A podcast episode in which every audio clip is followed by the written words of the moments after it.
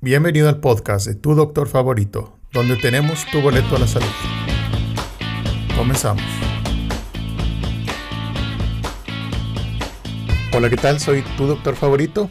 Hoy quiero tocar un tema que no es una enfermedad peligrosa, no es algo de lo que te vayas a morir, sin embargo afecta a muchísimas personas en su calidad de vida.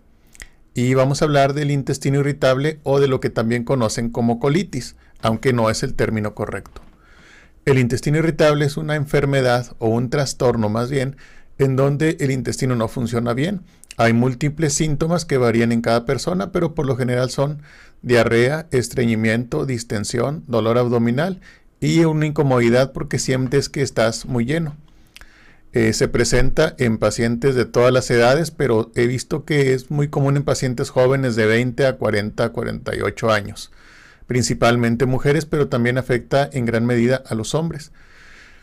Y cuando les digo que no es algo peligroso, pues es que realmente no encontramos una enfermedad como tal. Si tomamos este, biopsias del intestino, eh, estudios de sangre, estudios de excremento, no encontramos realmente eh, cosas que nos hagan pensar que, que está mal el intestino. Sin embargo, los síntomas siempre están ahí.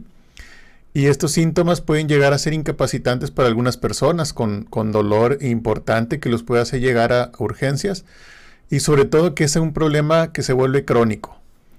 Eh, estos pacientes incluso llegan a la consulta diciendo que comen y se embaran, no tienen muchos gases o se inflaman, pero algunos incluso cuando toman agua sienten esa sensación de pesantez, de incomodidad y de distensión.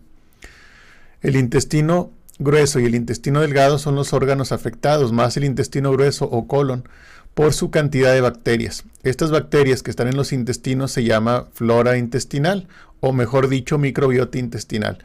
Y son bacterias y hongos y parásitos que están ahí por una razón, y esa es ayudarnos a hacer la digestión. Las bacterias eh, pueden ser buenas o pueden ser malas, y estas personas que tienen síntomas, siempre tienen más bacterias de las bacterias patógenas, de las bacterias que te hacen tener diarreas este, cuando comes algo en mal estado o ese tipo de, microorganismos. Entonces, eh, no es de extrañar que la mayor parte de los pacientes van a mejorar cuando mejoramos su flora intestinal. Y no te estoy hablando de que tengas que tomar probióticos o pastillas o antibióticos, no. Lo principal es el cambio en la dieta. ¿Por qué cambiar la dieta? Pues esto funciona como un ecosistema. Cuando, cuando tú tienes un ecosistema normal, una selva, una sabana, bueno, pues hay, hay depredadores, hay este, herbívoros, hay carnívoros, hay todo tipo de, animales que viven en un balance para que el, ecosistema pueda estar bien.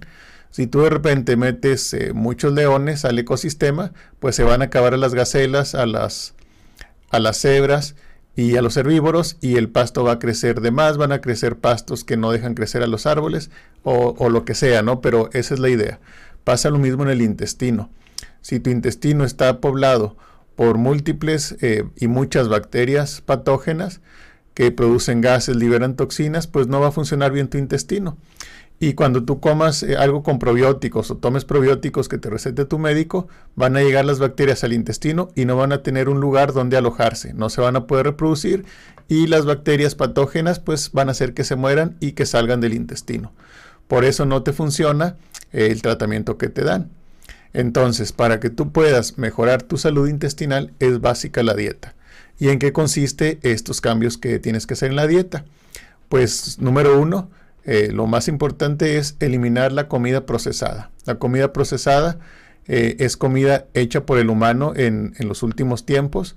Está diseñada para que te guste mucho, que sea muy palatable, para que dure mucho tiempo en el estante y para que sea barata. No está diseñada para que te nutra. Por eso hay que eliminar la comida procesada. Eh, y número dos, eliminar los azúcares simples y eliminar los carbohidratos simples. El azúcar de mesa, la harina, los panes, las pastas, todo esto no es necesario para la salud y puede perjudicar tu salud digestiva. Eh, básicamente es lo que tienes que mejorar en la, en la dieta. Una vez que tú has, has hecho esto, lo que sigue es incluir los alimentos que van a hacer que crezcan las bacterias adecuadas. ¿Y cuáles serían? Pues las fibras de origen vegetal. Entonces, vegetales verdes, acelgas, espinacas, brócoli, etcétera, este, espárragos, alcachofas, aceitunas, todo eso va a tener adecuada fibra para que crezcan las bacterias que, que te van a hacer bien en el intestino, que te van a ayudar a hacer la digestión. Y otros puntos importantes eh, son también las grasas. Las grasas, especialmente algunas grasas de origen animal como la mantequilla, eh, tienen sustancias que van a hacer que crezcan bacterias benéficas para el intestino, que, que, van a producir sustancias que benefician a la mucosa del intestino y esto va a hacer que tu intestino funcione mejor. Cuéntame aquí en los comentarios si has padecido eh, o conoces a alguien que, que, padezca estos síntomas, que den el botonazo, amanecen delgados y para la tarde están con una panza que ya no la aguantan. Es bien frecuente, pero este, no pierdas la esperanza, o sea, tiene cura, es fácil, no necesitas tomar medicamentos. Ponme en los comentarios si conoces o tú te has sentido así.